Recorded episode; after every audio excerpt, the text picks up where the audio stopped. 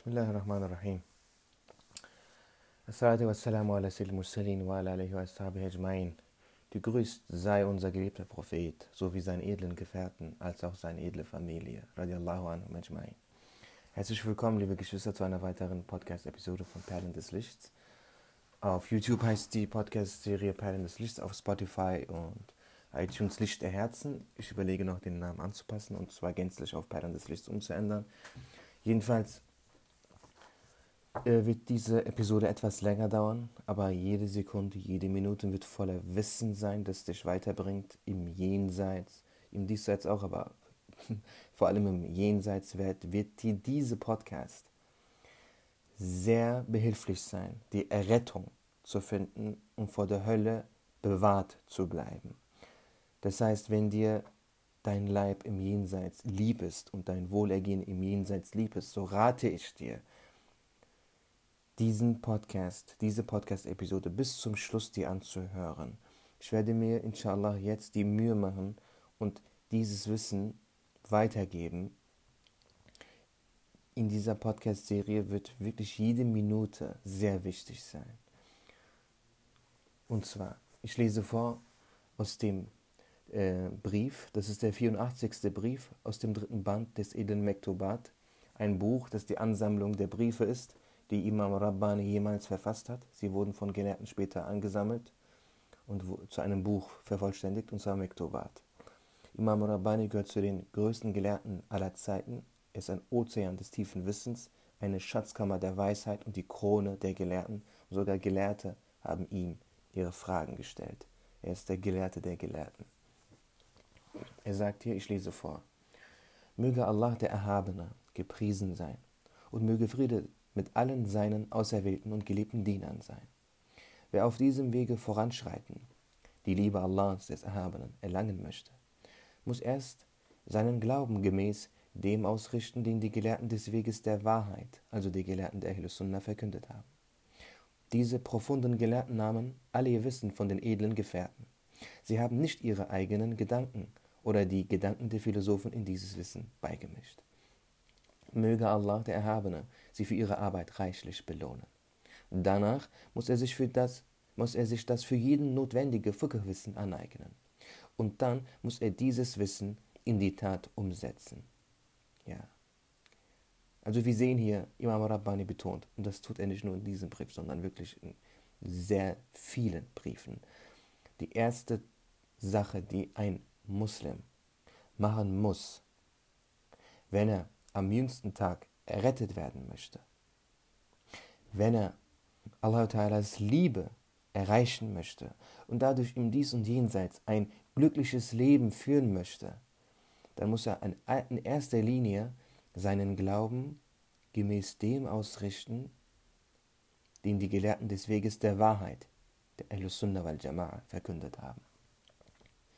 Und genau darum geht es. Ich werde euch in dieser Podcast-Episode, inshallah, kurz und knapp die wichtigsten Punkte dieses Glaubens gemäß den Gelehrten des Weges der Wahrheit, das heißt die Akeda der Ahl Sunnah, vorlesen. Aber um den Brief noch etwas weiter zu lesen, was sagt er danach? Er sagt Fiqh-Wissen. Ja, danach muss man das für jeden notwendige Fiqh-Wissen aneignen. In diesem Buch, aus dem ich vorlese, Islamische Ethik, ähm, ist, sind die wichtigsten Fiqh-Kenntnisse ebenfalls aufgelistet und inshallah werde ich diese auch vorlesen. Mit der Zeit. Natürlich nicht alles in dieser Episode, aber mit der Zeit. Deswegen bleibt dran. Die Podcast-Serie von Planet Lichts ist bereichernd. Und dann muss er dieses Wissen in die Tat umsetzen. Hiernach soll er zu allen Zeiten Allahs des Erhabenen gedenken. Das heißt, das Herz soll seinen Namen und die Eigenschaften seines Wesens bedenken. Doch dieses Gedenken, Dhikr, muss unbedingt von einer vollkommenen und vervollkommnenden Person gelernt werden. Wenn man solches Gedenken von jemand Unvollkommenem oder gar von unwissenden oder irregegangenen Sheikhs lernt, kann man keine Vollkommenheit erlangen. Halte fest am Sikr, solange du am Leben bist da des Herzens Reinheit durch des geliebten Gedenken ist. Ja. So, jetzt, jetzt kommen wir zur Akida. Diese so wichtige Akida, die zur Errettung am jüngsten Gericht, am jüngsten Tag notwendig sein wird, ist die folgende. Die Pfeiler des Glaubens. Die Gelehrten der Ahlus sagen, dass die Pfeiler des Glaubens sechs sind. Amen tu billah. Ich glaube an die Existenz Allahs des Glorreichen und seine Einzigkeit. Allah der Glorreiche existiert und er ist einzig. Er hat keinen Partner und keinen Gleichen. Er ist über Örtlichkeit erhaben, das heißt nicht an einem Ort vorfindlich. Er besitzt die Eigenschaften der Vollkommenheit und seine Eigenschaften sind alle vollkommen. Er ist von unvollkommenen Eigenschaften frei. Sie sind für ihn unmöglich. Die vollkommenen Eigenschaften befinden sich bei Allah dem Glorreichen und die unvollkommenen Eigenschaften bei uns Menschen. Unvollkommene Eigenschaften, die wir haben können, solche wie das Fehlen von Händen, Füßen oder Augen sein oder abwechselnd Krankheit und Gesundheit oder das Bedürfnis zu essen und zu trinken und vieles mehr dergleichen. Die Eigenschaften Allahs des Glorreichen sind solche wie, dass er der Schöpfer der Himmel und der Erde, der verschiedenen Geschöpfe, die in der Luft, im Wasser, auf und unter der Erde leben, ist, dass er all die Geschöpfe, die wir mit unserem Verstand erfassen können, und auch solche, die wir aufgrund unseres Unvermögens mit unserem Verstand nicht erfassen können, jeden Augenblick im Dasein erhält und sie versorgt. Und viele andere vollkommene Eigenschaften. Er ist allmächtig. Jedes Existierende ist ein Werk der vollkommenen Eigenschaften Allahs des Glorreichen.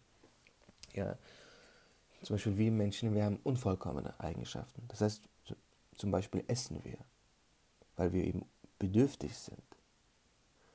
Und deswegen müssen die Christen, die glauben, Isa sei Gottes Sohn, sich nochmal ernsthafte Gedanken darüber machen, denn Isa hat gegessen. Jemand, der isst, kann kein Gott sein, kann auch kein Gottes Sohn sein. Im, im, im, im edlen Koran steht es, Kana yakulani ta'am. Isa und seine Mutter, die edle Maryam, radiallahu anha, ja, Kana ta'am. Sie, sie aßen. Wie, wie, wie kann jemand das? Wie kann jemand, der isst, Gottes Sohn sein oder Göttlichkeit besitzen. Die Eigenschaften Allahs des Glorreichen, die zu wissen wajib für uns ist, sind 22. Ebenfalls 22 sind die Eigenschaften, die für ihn unmöglich mohal sind. Wajib bedeutet notwendig, unumgänglich. Diese sind Eigenschaften, die Allah der Glorreiche besitzt. Mohal, unmögliche, ausgeschlossen, sind Eigenschaften, die er nicht hat. Moral ist das Gegenteil von Wajib und bedeutet, dass solches nicht existieren kann. Die Eigenschaft seines Selbst, Sifat al-Nafsiyya von Allah, dem Glorreichen, die zu wissen Wajib für uns ist, ist eine, Wujud, das heißt existieren, sein. Der Beweis für die Existenz Allahs des Glorreichen aus der Überlieferung ist das folgende Wort Allahs des Erhabenen. Inneni an Allahu, also sinngemäß in der Tat, ich bin Allah.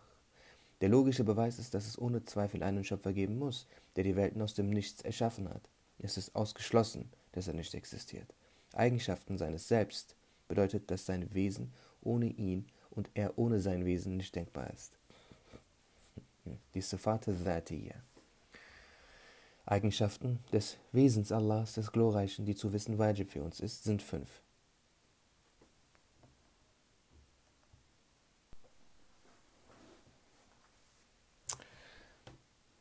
Diese werden Sifat al-Uluhiyya, göttliche Eigenschaften bzw. Eigenschaften der Göttlichkeit genannt. Erstens Qadam, Urewigkeit, Anfangslosigkeit. Die Existenz Allahs des Glorreichen hat keinen Anfang. Zweitens Baqa, Ständigkeit, Unendlichkeit, Fortwähren. Die Existenz Allahs des Glorreichen hat kein Ende. Dies wird Wajib al-Wujud, notwendige Existenz genannt. Der Beweis aus der Überlieferung ist das Wort Allahs des Erhabenen in der Surah al-Hadid, Vers 3. Der logische Beweis ist, hätte seine Existenz einen Anfang und ein Ende, wäre er nachträglich ins Existieren gekommen und somit unvermögend und unvollkommen. Etwas, das unvermögend und unvollkommen ist, kann nichts anderes erschaffen. Das jedoch ist betreffend Allah, den Glorreichen, ausgeschlossen. Drittens, Qiyam bi nafsihi, Selbstständigkeit. Allah, der Glorreiche ist, was sein Wesen, seine Eigenschaften und seine Taten betrifft auf nichts und niemanden angewiesen. Der Beweis dafür aus der Überlieferung ist der letzte Vers der Surah Muhammad. Der logische Beweis ist, wenn er diese Eigenschaften nicht hätte, wäre er unvermögend und unvollkommen. Es ist ausgeschlossen, dass Allah der Glorreiche unvermögend oder unvollkommen ist.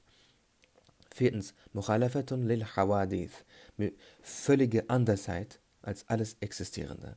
Allah, der Glorreiche, ähnelt in seinem Wesen und seinen Eigenschaften nichts und niemandem. Der Beweis aus der Überlieferung ist das Wort Allahs des Erhabenen in der Surah Ash-Shura, Vers 11.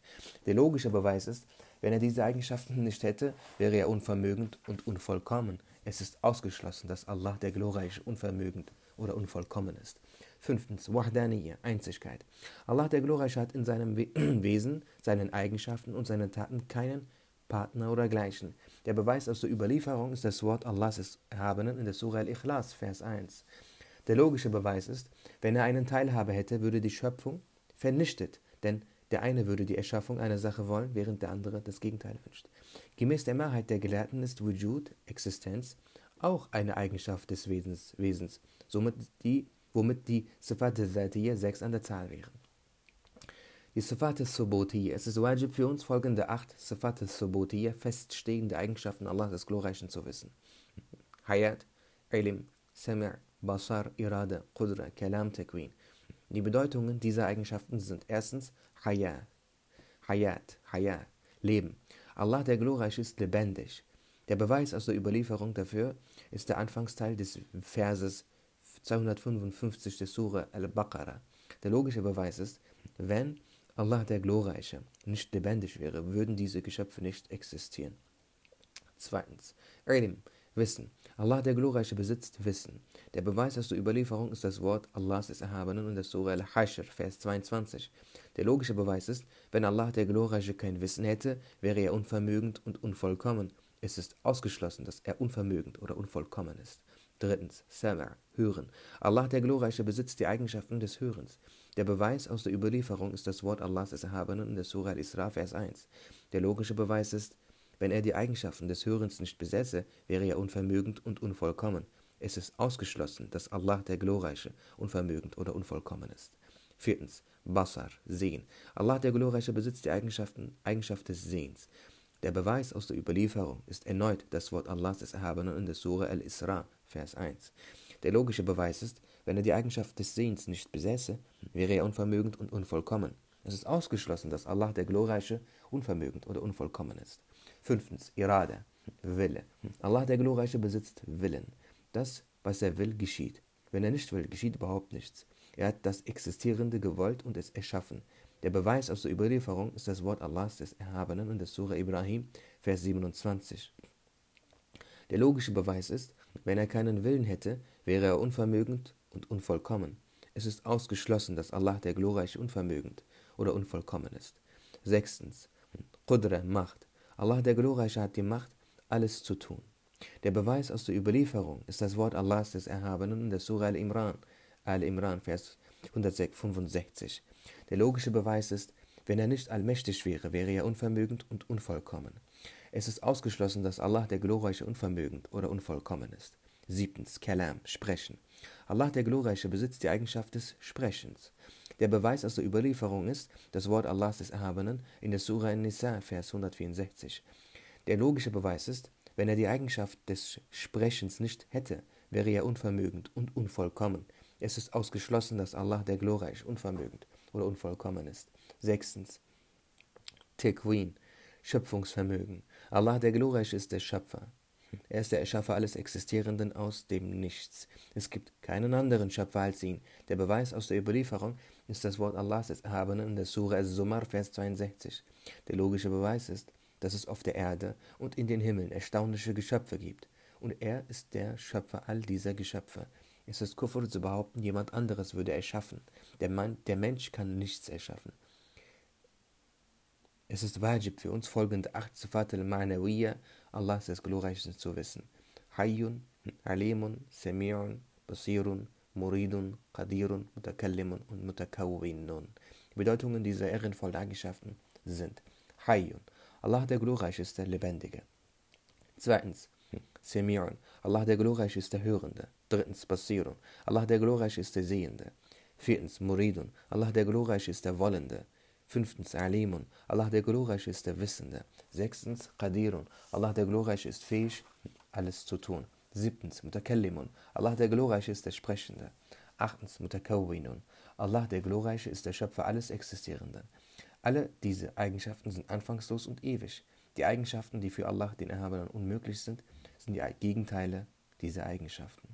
Okay, ähm, dieser Amantu-Part, ja, dieser, ähm, dieser Teil über, die, über den richtigen Glauben gemäß, den, dem, gemäß den der Wahrheit, gemäß der Ahl Sunnah, also gemäß Rasulullah, wird in der nächsten Episode inshallah weitergehen. Und das heißt, das ist jetzt die erste Folge äh, über, die, über den wahren Glauben, über die wahren, richtigen, korrekten Glaubenssätze, die zur Errettung am jüngsten Tag nun mal notwendig ist.